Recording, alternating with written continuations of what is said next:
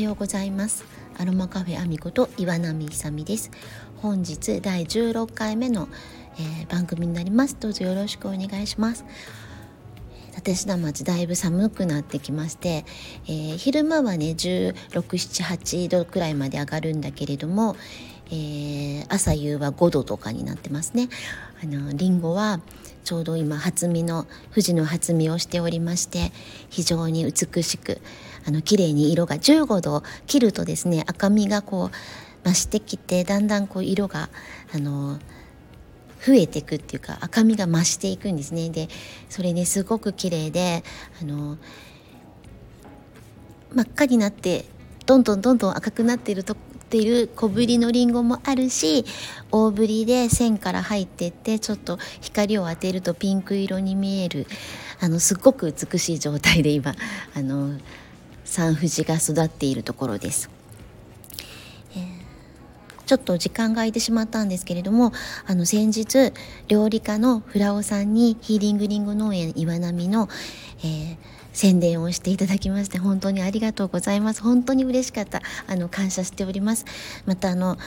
えー、お子様が王林がお好きということでご予約もいただきまして本当にありがとうございます、えー、皆様のお力により、えー、いろいろ新しい新しい動きが出る出てることに対して本当に嬉しくありがたくあの思っております。前回の放送からちょっと間が空いてしまったんですけれども、えー、前回の終わりに私ちょっとアロマのお話をするお守りアロマのお話をしようってあの言ったかと思うんですがちょっと今日あのお守りアロマっていうのをやろうかなって思っている、えー、経緯についてお話をさせていただきます。ちょっとあのなんじゃいなって感じなんですけどあのお守りアロマっていうのは主人がもともとメモ書きにメモ書きに走り書きをしたあのワードなんですね。私がまだ怪我する前はあの主人のメモ書き主人メモまでよくメモ書いてるんですけどそのメモをちらっと見てお守りアロマっていうのが思いついたんだなっていうのが分かってあの自分の中でもへえって思ってたんですけどあのたまたまですねあの数週間前になるんですけどあのちょうどアロマの先生にいろんな「えーと、久美さん今ご飯は作ってるよね」とか「お弁当作ってるよね」とか「アロマは、えーと、こんなことができるよね」っていう洗い出しをしたらいいんじゃないっていうお話を、えー、ちょうどアドバイスを受けた。その日か次の日かちょっと忘れましたがたまたま、えー、NHK の朝の情報番組を見ていたら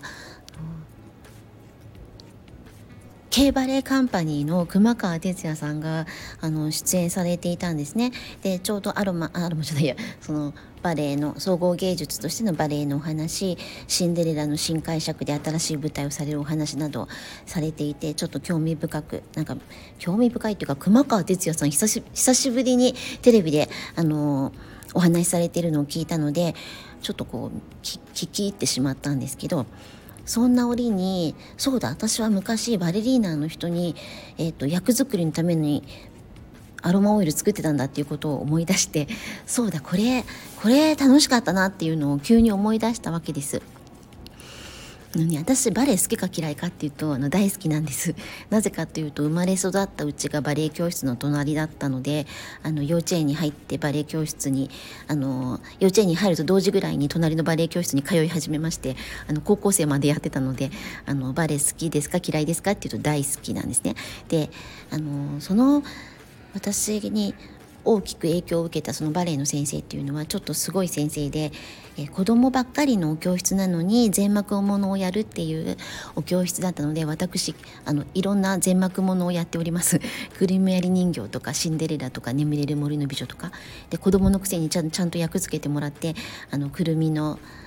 ネズミの王様くるみ割り人形だったらネズミの王様ですとか、えー、シンデレラだったら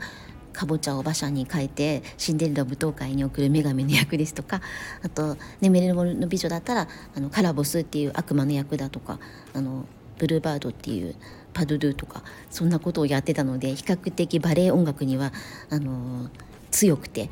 たまたまアロマに来てくださったバレリーナの方に、えーと、今度の役作りのためにオイルを作ってくださいって言われた時にも勇んで作ったっていうあの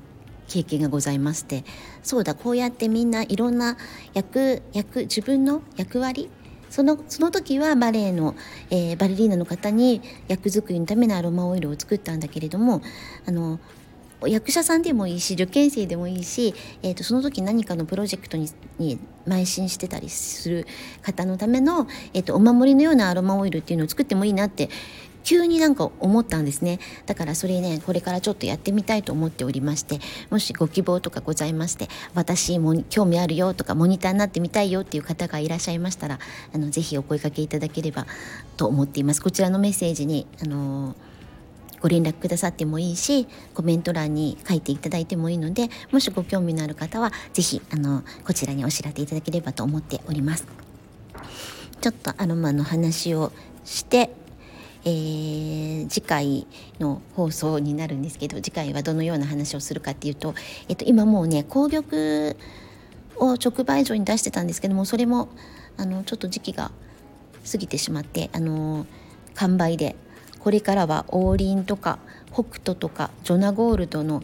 えー、収穫になってそれを直売所に出していく感じになっています、えー、いろいろご予約いただいた皆様との、えー、ご感想なども聞けて今ちょっと楽しい楽しい時期っていうかまさにりんごのあの時期で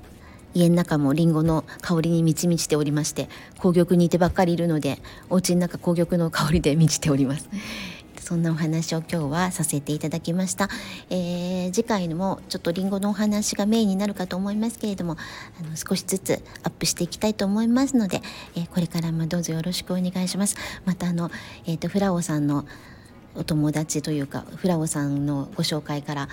えー、ヒリングリンゴ農園に岩波に遊びに来てくださる方もおるということなのでそのこともとても楽しみにしております。またあのいろんなお話ができるように